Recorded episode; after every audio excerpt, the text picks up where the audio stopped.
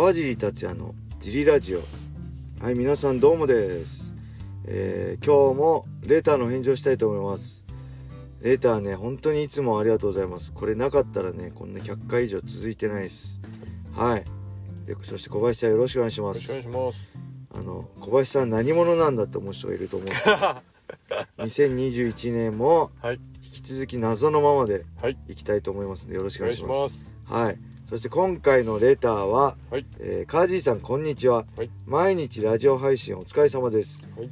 先日女子格闘家のサラミさんがはい。シュートの試合に出てましたがはい。後日ご本人がツイッターではい。実は時間がなくて片手はバンテージ巻いてなかったとつぶやいていてびっくりしましたはい。そんな状況でも鮮やかに一本勝ちしていてめちゃくちゃめちゃめちゃハートは強いなと思いましたはい。川爺さんは試合直前に予期せぬトラブルが起こったことありますか？はい。はいバンテージ巻いてなかったんだ片方はい。すごいね俺ゆ試合前の夢だよねよくねもう試合直前なのにはい。バンテージがもうなんか毛糸のふわ ふわで全然負けてないみたいなぐちゃぐちゃの包帯みたいのではい。負けてないみたいなのは夢は見ますはい。あとバンテージね意外とねはい。巻かない人いますよそうなんです。岩瀬さん巻かないですねへえ。めんどくさいからあのねそういいんです日本ではいいんです巻かなくてもいいんですよいい質問ですね小林さんはい。日本ではねはい。バンテージ巻かなくていいんですた例えば握りづらいグラップリングやる時握力なくなっちゃうとかはい。多分岩瀬さんはシュートデビュー戦の時結初めてバンテージ巻いた時にめちゃくちゃこうきつく巻かれてあはい。なんか握力パンパンになっちゃったっていうトラウマがあったと思うんですよ 多分それ以来ね多分巻いてないんですよねはい。僕はちゃんとした人に巻いてもらう山田さんとかに巻いてもらうようになって、バンテージの素晴らしさすごい感じてるから巻きますけどはい。はいでちなみにそうアメ USC はねはい。多分アメリカ全部コミッションだとだからそうだと巻かなきゃダメなんですよはい。けど1月 USC デビュー戦はい一緒に戦った菊野選手2014年はい1月の USC デビュー戦で戦って一緒の日にデビューした菊野勝則選手はあの空手家なんではい。バンテージ巻かないんですよ素手でい岩瀬さんと一緒に素手でオープンフィンカーグローブをはめて戦うんですはい。けどアメリカのコミッションだからはい。巻かないとダメなんですよはい。どうしたと思います？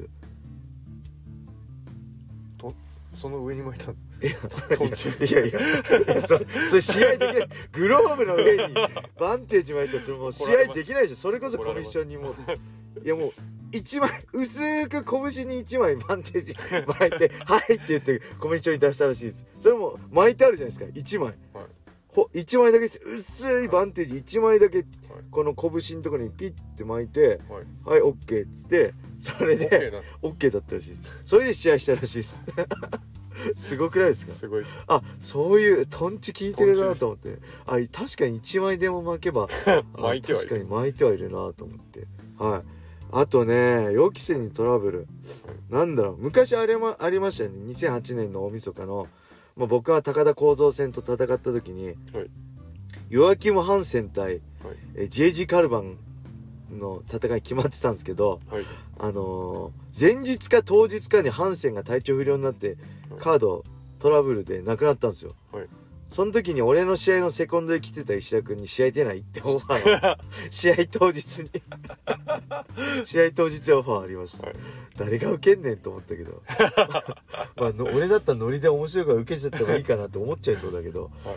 前日あ当日ですよ。試合当日にセコンドで来てた人に試合しませんかって。しかも大晦日の埼玉スーパーアリーナっていうね大舞台で。すごいですよね飲み会の誘いじゃない。そうそう飲み会の誘いじゃないんだからみたいなあとは何だろうあとねあ前も言ったけどこう USC ドイツ大会の時はね、こうファイトパンツははい。もうシュウさんが作ってくれてるんですよシュウさんがそのファイトパンツのどこの会社履くかとか、まあ、はいスポンサーとかも全部提案してくれて、はい。試合当日に「はいこれ履いてね」ってはい。渡されてたんですけどはい。「ありがとうございます」って受けと取ってはい。履いたらはい。もうパンパンなんですよ太ももが。はい。僕多分足細く見られてるんですけどはい。僕ね膝から下は細いんですよふくらはぎは。はい。けど太ももは結構太くてはい。どの服でもどの、はい。例えばね普通の正規の普通の服でもはい。あのウエストで合わせると腰あ腰で合わせると太ももパンパンみたいな、はい。人太もも太いんですよ多分、はい。なんでほんと加圧状態になっちゃって、はいえこれやばいじゃんってもう立ってるだけでパンパンなんですよ。筋トレした後みたいな加圧になってるんで。スクワット軽くしただけでもパンパンなんですよ。はいパンプアップしてるんですよ。えこれやばくないっつってはいこれ買えないですか？っつってももうないんですよ。はい。だからその時思ったのはもう周さんとはもう試合ねもう向こうって言っていつ大会5日前ぐらいから会ってんだからその時からパンツもらってはい確認しとけばよかったで特にその後から USC はリーボックになったんでそこまでリーボックが全部やってくれるんでそこまで心配なかったんですけど、はい。ちなみに今日ユリーボックの時もスパッツの時、そこでまずサイズを測るんですよ。はい。でそこも太ももがきついからちょっと緩くしてくれって言ってたんではい。多分普通の一般人より一般の設定の人よりはい。太いんですよ、はい。なんでどうしようもなくてどうしようどうしようって試合前めっちゃ焦ってもうすぐ試合じゃん今から買いにも行けないしスポンサーも入ってるからはい。えけどこれじゃ試合できませんって感じになってどうしたかというとこう太もものとこの裏のとこ思いっきりその引っ張ってブチブチブチってゴムを全部切って伸ばして でも全部伸ばしてペロンテロンにして試合しました。はい。